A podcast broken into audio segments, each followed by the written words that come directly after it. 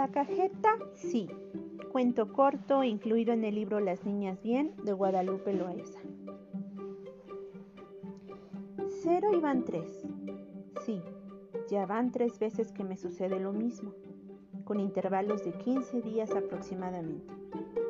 La primera me tomó de sorpresa y se lo atribuí a mi distracción y obviamente a la inflación que día a día nos está chupando. La segunda sentí horrible pues había mucha gente esperando a que avanzara la cola. A pesar de la paciencia de la cajera, me sentí torpe y ridícula. Ay, pero la tercera vez, esa sí que fue para llorar. Ese día justamente había puesto una atención particular en seleccionar mis compras. Inclusive había llevado una lista de lo que necesitaba. Recuerdo que mientras me paseaba con el carrito por el súper, me sentía súper organizada y súper buena ama de casa. Ahora sí que no me vuelve a suceder, pensé.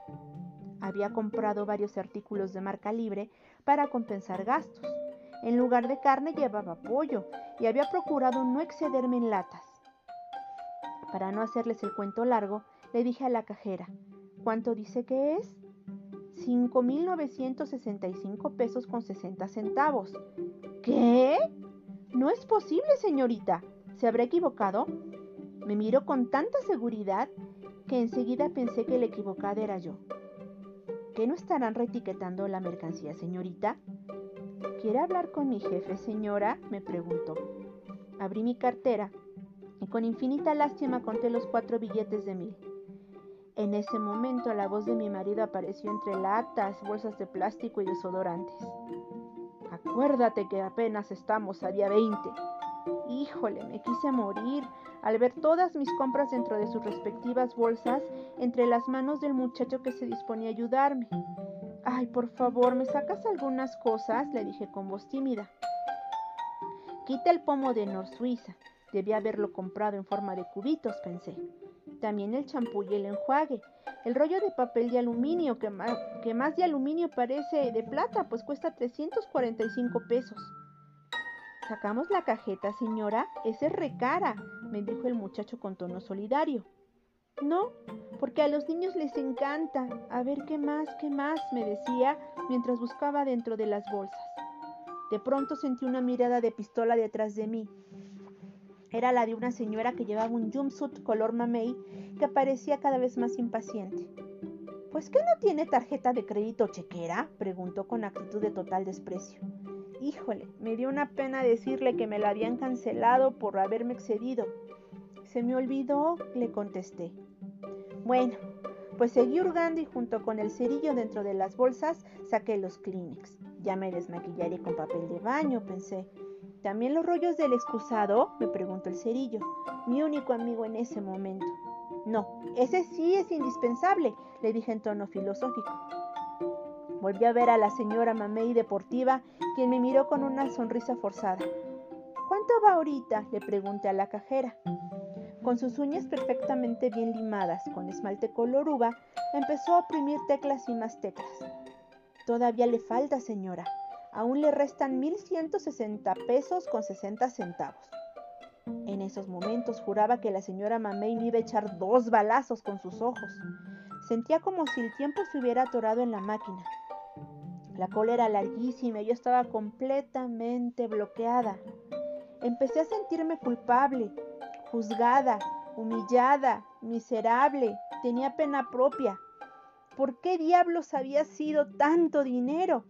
Si ahora sí me había organizado, porque siempre me pasan esas cosas. No llevaba carne ni latas. Vamos a sacar el belrosita, el suavitel, también las galletas magma. ¡Qué animal! Debía haber comprado las de animalito, pensé. Hay que quitar los yogures, la mayonesa, el dulce real y el quick de fresa. ¿Cuánto suma eso, señorita? Le faltan todavía 500 pesos. Ya para entonces el súper me parecía lleno. El calor que hacía, ah, que hacía que los zapatos me apretaran aún más. Necesitaba un cigarro.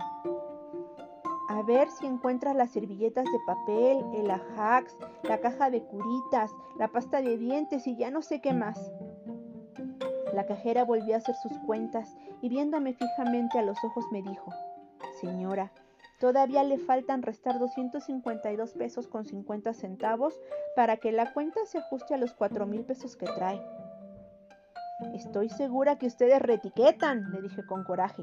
¡Qué barbaridad, señorita! Le juro que ya no sé qué más puedo dejar. Me voy a quedar sin súper. ¿Cuánto dice que me falta? 252 pesos con 50 centavos.